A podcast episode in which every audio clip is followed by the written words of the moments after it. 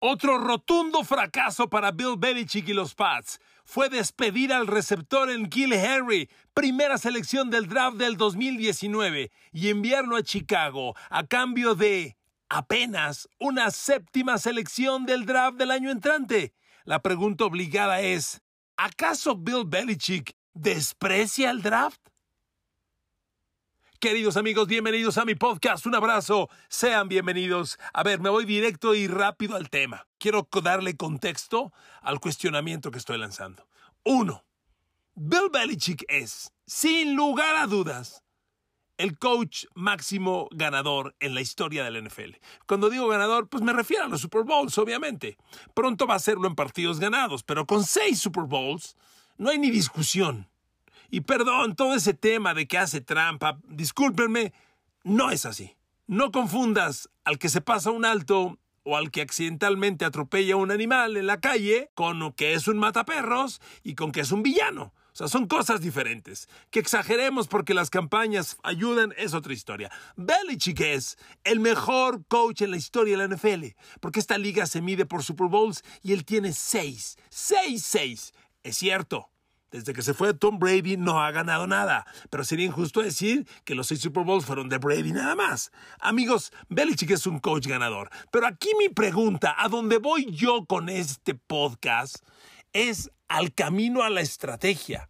Porque en los 32 equipos que conforman la NFL, cuando llega el draft, llega el momento finalmente de rearmar el equipo, de recargarlo de talento. Y los equipos hacen hasta lo imposible por conseguir los mejores talentos. Cambian, suben, se mueven. Eh, Buffalo hizo dos cambios para adquirir a Josh Allen. Kansas City hizo uno muy agresivo para ir por Patrick Mahomes. San Francisco hace dos años se movió decididamente para ir por Trey Lance. Los equipos ven en el draft el camino, porque además así es.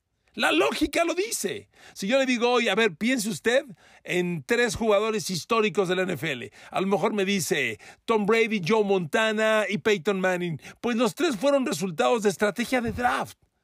Uno el obviamente super líder Peyton Manning y por eso fueron por él los Colts que en ese momento eran los peores. Otro San Francisco que encontró un gran talento a medio camino que nadie, que, que muchos no veían, que fue Joe Montana, tercera de draft de Notre Dame. Y Nueva Inglaterra que es la joya y tomó al mejor quarterback de la historia en una sexta de draft, el jugador 199. Pero bueno, por como quiera que sea, los tres llegaron vía draft. Usted dirá, bueno, ¿y cómo llega un jugador a un equipo? Bueno, los jugadores pueden llegar a un equipo vía draft, que este es el camino, o en cambio, que hagas cambios con otros equipos y los adquieras, o como agentes libres. Es decir, talento que anda en la calle sin chamba y lo jales. Y parece increíble. Pero a Bill Belichick, lo que más le gusta, los números lo demuestran, es traer agentes libres. Jugadores que andan en la calle, que no funcionan y los jala o talentos que no funcionaron en otro equipo y son cambios baratos. Como alguna vez fue Wes Welker, como alguna vez fue Randy Moss, como alguna fue, vez fue Danny Amendola y como está apostando ahora que vuelva a ser Davante Parker, que ha adquirido. Pero me regreso al, al cuestionamiento de mi inicio de este podcast. Da la impresión que Bill Belichick sí desprecia el draft. A ver, amigos, números, rápidamente, números acaba de ir, de despedirse de Nikhil Harry. Amigos, a Nueva Inglaterra le urge un receptor abierto, no de hoy, hace un rato. Cuando Belichick tomó a Nikhil Harry en el 2019, el enorme cuestionamiento que yo hice en ese momento y que he hecho cada año al ver que Nikhil Harry nada más no funciona, fue a ver Belichick. Tomaste a Nikhil Harry, y resulta que cinco lugares después, es decir, tuviste y despreciaste, San Francisco tomó a Divo Samuel. Y parece que Divo Samuel ha salido bastante talentoso, ¿no creen? Nada más anda peleando un contrato de 25 millones de dólares. En el mismo draft, que aquí lo tengo, draft del 2019, cuando Nueva Inglaterra tomó a Nikhil Harry, que reitero, fue la selección de draft número 32, el último de la primera ronda, porque los Pats eran campeones de Super Bowl y por eso reclutaron al final de la primera ronda. San Francisco toma a Divo Samuel en la segunda ronda en la posición 36, cinco lugares después de Nikhil Harry. Y resulta que los Tennessee Titans reclutan después a A.J. Brown. en la posición 51, segunda ronda. AJ Brown, que acaba de firmar un contrato de 90 millones de dólares. Fíjese cómo son las cosas. Vámonos al 2019. Bill Belichick tomó a Nikhil Harry, que hoy fue cambiado a Chicago por una séptima de draft. Y despreció a Divo Samuel, que hoy en San Francisco anda buscando un sueldo de 25 millones de dólares. Y despreció a AJ Brown, que hoy tiene un sueldo de 90 millones de dólares con Filadelfia. ¿De qué tamaño es el error? Es muy grande. Miren, sería muy injusto decir solo Bill Belichick se equivocó. Bueno, se equivocó él y los 30 equipos que también dejaron pasar a Divo Samuel. Pero ¿sabe qué? No es tanto así porque obviamente no todos los equipos fueron por receptores. Cuando Nueva Inglaterra reclutó a Nikhil Harry en ese draft del 2019, eh, Nikhil Harry fue el segundo receptor de todo el draft. Fíjense el tamaño de fracaso que ha sido el chavo. Y antes de él, el único receptor que ya había sido seleccionado fue el receptor de los Baltimore Ravens, Marquise Brown, que ya no está con Baltimore, pero que creo que es un talento sobresaliente. Tampoco es un fenómeno, tampoco es Divo Samuel, tampoco es AJ Brown, pero fue el primero. Aquí cabe la pena también decir, oye Baltimore, te llevaste a Marquise Brown y despreciaste a Divo Samuel y a AJ Brown, lo mismo que le estoy haciendo yo a, Nueva Inglaterra. Aunque repito, como quiera que sea, Marquise Brown ha entregado infinitamente mejores números que Nikhil Harry en Nueva Inglaterra y Baltimore ya lo cambió a Arizona por una primera de draft. Fíjense, Baltimore cambia a Marquise Brown a Arizona por una primera de draft y Nueva Inglaterra cambia a Nikhil Harry a los Chicago Bears por una séptima de draft, que es casi casi basura. Basura, es pepenar basura una séptima de draft. Entonces, amigos, el error es muy grande. O sea, solo dos equipos habían elegido receptor antes que Vivo Samuel. Pues son los dos que se equivocaron. Pero el que más le aplica, pues es a Nueva Inglaterra. Entonces, amigos, el error es muy grande. Y sinceramente, es enorme. Y espéreme, si le rascamos más, en ese draft 2019, que aquí lo tengo, Bill Belichick tuvo una segunda de draft y tres terceras. Esto quiere decir me voy al draft del 2019 otra vez. Esto quiere decir que de los primeros 96, déjame encontrarlo con precisión para no darle cifras al aire. A ver, aquí está Nueva Inglaterra, tercera, ajá, Cajusti, aquí está. De los primeros 101 jugadores reclutados en el draft del 2019, cuando cada equipo debe tener tres, pues son tres rondas, de los primeros 101, Nueva Inglaterra tuvo cinco. ¿Ok? En lugar, tuvo, tuvo dos opciones más. Y de esos cinco jugadores, ¿qué condición hay? Pues fíjese, así bien fácil. Uno, Nikhil Harry, ya está en Chicago, no sirve para nada. El dos, el corner Joe John Williams, no es ni siquiera primer suplente en Nueva Inglaterra, Joe John Williams. Sigue en el equipo, mi apuesta es que lo van a cortar este año. Y bueno, ahí está.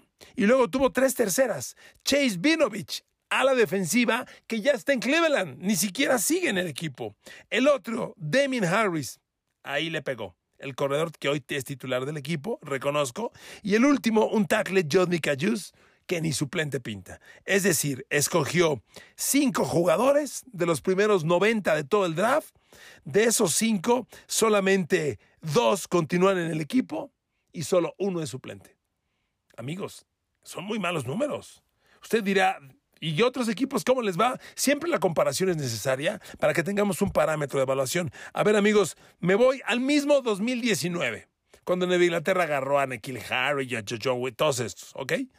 Su principal rival divisional hoy, Buffalo. 2019, ¿qué hizo Buffalo? Bueno, pues Buffalo. Buffalo tuvo una primera, una segunda y dos terceras, ¿ok?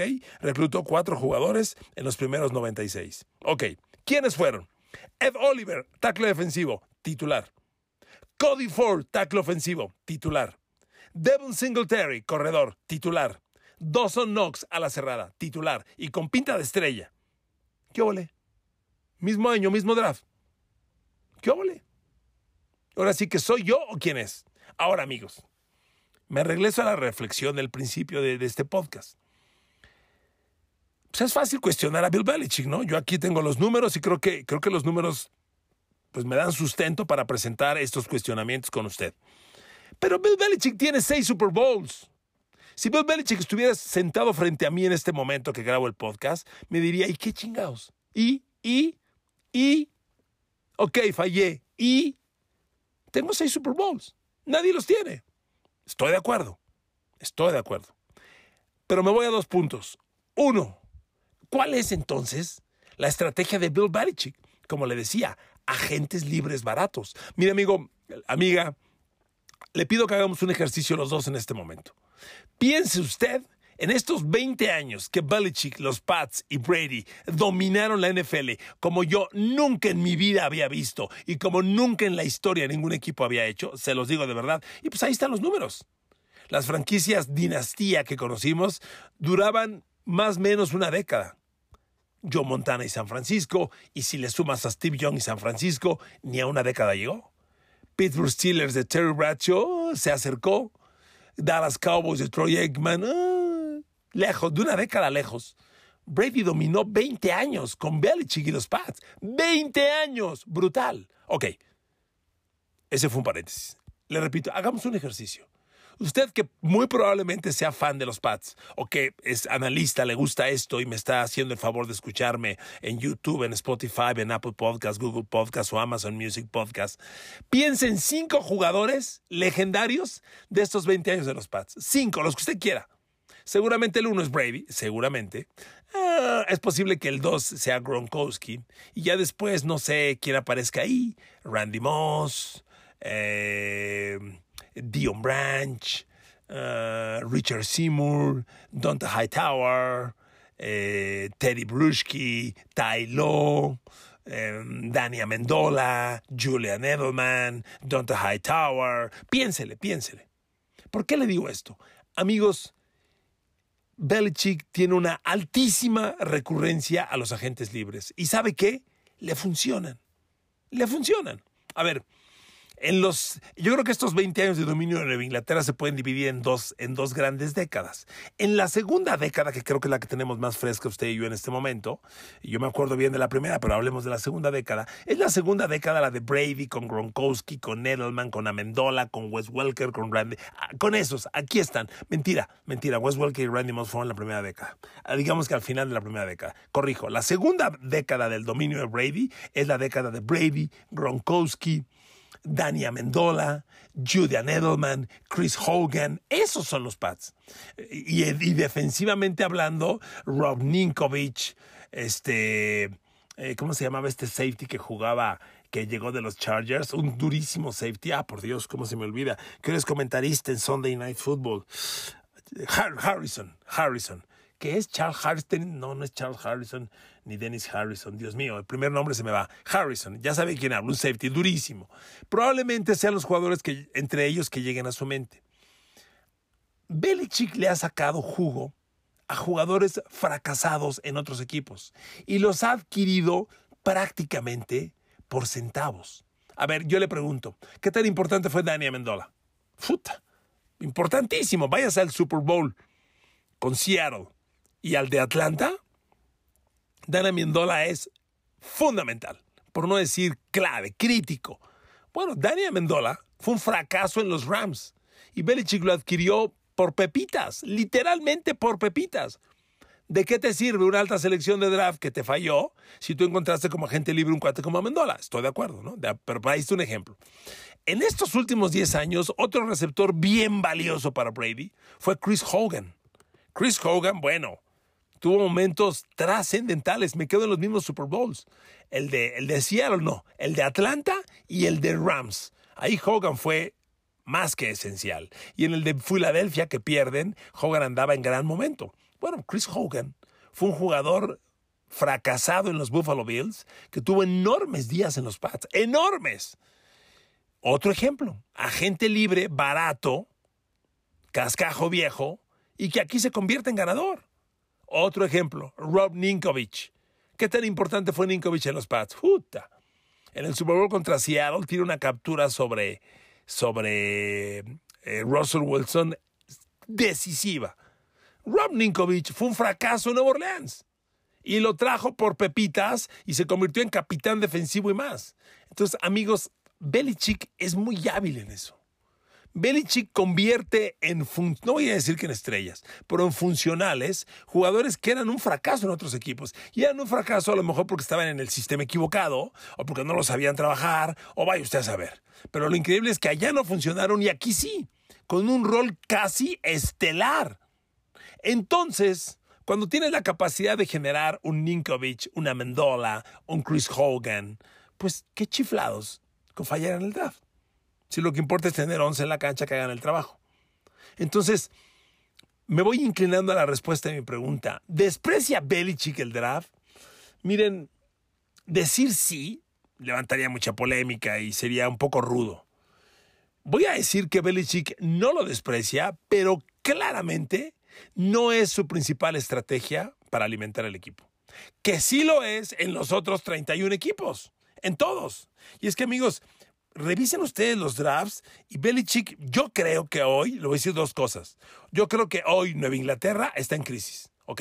Esa es la uno. Y la dos, la crisis es resultado de pobres elecciones de draft. Es que como le decía al principio, Ok, yo reconozco que Belichick es el máximo coach en la historia. Seis Super Bowls hablan por sí solos y no hay que debatir nada. Pero ¿sabe qué? No puedes despreciar tanto el draft. O si no es despreciar, no puedes fallar tanto en el draft.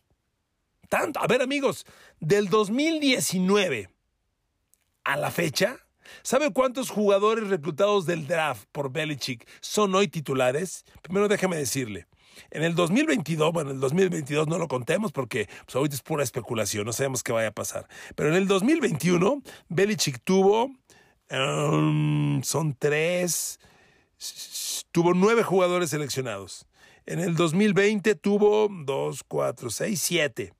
Sea, van 16. Y en el 2019 tuvo dos, cuatro, seis, dos, cuatro, seis, ocho. Entonces son ocho y 9.17 y 7.24, ¿ok? De los últimos, del 2019 al 2021, de 24 jugadores seleccionados en el draft por Bill Belichick y los Pats, repito, del 2019 al 2021, de 24 jugadores que seleccionó Belichick en los Pats vía draft, ¿sabe cuántos son titulares hoy de esos 24? Cinco. Cinco. Ya le dije que los Buffalo Bills nada más del 2019 sacaron cuatro titulares, incluido un estelar que es Dawson Knox. Nueva Inglaterra, por Dios. Amigos, es increíble. El draft del 2020, a ver, hace dos años del draft del 2020, dos años, un draft en el que tuvo dos segundas, tres terceras, tres extras, porque además a él le encantan jugadores baratos, por eso cambia las altas selecciones, que además son jugadores que te van a costar millones, los cambia por muchas de las de abajo. Prefiere tres cuartas que una segunda, por decirle. Bueno, cuando el jugador de segunda debiera ser mucho más talentoso. Así es Belichick. A ver, 2020. Hace dos años, dos años, ¿ok? Draft en el que tuvo Nueva Inglaterra, dos, cuatro, seis, 8, corrijo, fueron 10, no 9, 10 seleccionados. 2020, Belichick reclutó 10 jugadores. ¿Cuántos de ellos son titulares? Bueno, ¿cuántos siguen en el equipo? De los 10, siguen en el equipo 2, 3, 4, 6. De 10 siguen 6. Ah, no está mal. Pero de esos 10, ¿cuántos son titulares? Dos. Carl Dogger, y Michael Onwenu. Con Onwenu le pegó, ¿eh? Onwenu fue una sexta de draft y el chavo no es bueno, es sensacional. Va a ir al Pro Bowl muy pronto Onwenu, le pegó, sin duda, ok. Pero dos jugadores titulares de 10 reclutados y de esos 10, 6 siguen en el equipo. Eh, esa cifra no está mal. Pero pues de esos 6 solo hay dos titulares, que son, reitero, Kyle Dogger y Michael Onwenu. Los otros, Josh Ushe. Si Josh Ushe no funciona este año, van a acabar cortándolo. Llevan dos años esperando que despunte, que muy interesante, que fenomenal, que dispara contra el coreback. No pasa nada con ese chavo. El otro que reclutó en el 2020, el otro linebacker, Alfred Jennings, ni el campo pisa, ni lo pisa. De repente en equipos especiales. Y ese año fue terrible para Belichick, porque no reclutó uno, reclutó dos alas cerradas. Ya le urgían alas cerradas. Salieron tan malos que al año siguiente, 2021, contrató a Hunter Henry y John Smith. dos a las cerradas vía agencia libre que sí han funcionado, porque los del draft, que fueron Dalton King y David Asiasi, los dos en tercera de draft, no sirvieron para nada. Ahí están en el equipo y van por su tercer campaña y escúcheme eso, esto. David Asiasi y Dalton King van por su tercer año y todavía, uno de ellos todavía no atrapa su primer pase oficial y el otro que ya atrapó un pase no llega a cinco recepciones en tres años. Pero tiene a Hunter Henry, John Smith, pues que son la clave para él. Entonces, amigos, miren, el fin justifica los medios. Se trata de ganar y hay que buscar el Super Bowl. Y Belichick tiene seis. Y con eso se puede reír en todo el mundo, empezando en mí. Pero yo creo que no puedes despreciar tanto el draft y fallar tanto. Tantísimo. Son demasiados hierros, demasiados. Es demasiado, a ver, demasiado talento desperdiciado. A ver, ¿cómo le caería a Nueva Inglaterra a Divo Samuel Es más, se las pongo diferente. En el 2019 llegó Nikhil Harry a los Pats porque urgía el receptor le urgía a Brady. Ya venía a la baja Julian Edelman, ya Mendola se estaba despidiendo, el Gronkowski muy lesionado, urgía a Nikhil Harry y no sirvió para nada. ¿Qué tal si le hubiera llegado a Brady Divo Samuel ese año? O AJ Brown. A lo mejor, a lo mejor Brady no deja los Pats, ¿eh? Porque Brady dejó a los Pats porque se dio cuenta que el talento se agotaba, que ya no había con qué pelear. Y yo se los he dicho, si usted pone a Brady la temporada pasada y la antepasada en los pads, no pasa nada, no ganan nada, nada. No hay equipo. Por eso Belichick se fue a Tampa, por Dios, por eso Brady se fue a Tampa. Pero ¿qué tal si en Kill Harry es Divo Samuel? ¿Se habría quedado Brady? A lo mejor sí. O, AJ Brown, a lo mejor sí. Y en ese mismo 2019, abajito llegó DK Metcalf. Fíjese los receptores que tuvo Belichick: DK Metcalf, Divo Samuel, AJ Brown y prefirió a Nikhil Harry. Miren, todos los equipos fallan, también quiero decir. Habrá quien me diga, hoy te estás manchando, todos fallan. Sí, sí, sí, estoy de acuerdo. Pero Nueva Inglaterra hoy está en crisis por todo esto, por pésimas elecciones de draft. Y concluyo con esto. Venimos de un draft. No soy el único, ¿eh? Yo ya dije que Nueva Inglaterra fue el peor draft de toda la NFL en abril pasado. Yo lo dije así y lo reitero. Vamos a ver está obligado a que Cole Strange, el Gar, sea titular inmediato y sea una roca sólida como Michael Onwenu. Está obligado a que Taekwon Thornton, el receptor segunda de draft, se convierta en receptor mínimo de 700, 800 yardas en la temporada y unos 5 o 6 touchdowns. Obligado, algo que no le ha ocurrido en un receptor. La única vez que Belichick acertó con un receptor vía draft fue con Dion Branch. ¿Y sabe cuándo reclutó a Dion Branch? En el 2000 Hace casi 20 años. Son 20 años sin acertar con un receptor vía draft, ¿ok?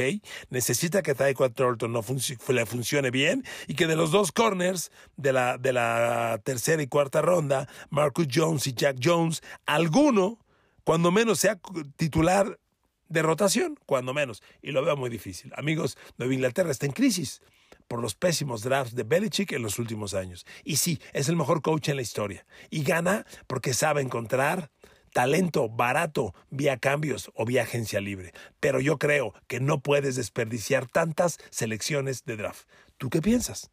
Espero tus opiniones. Gracias por escucharme y que Dios los bendiga.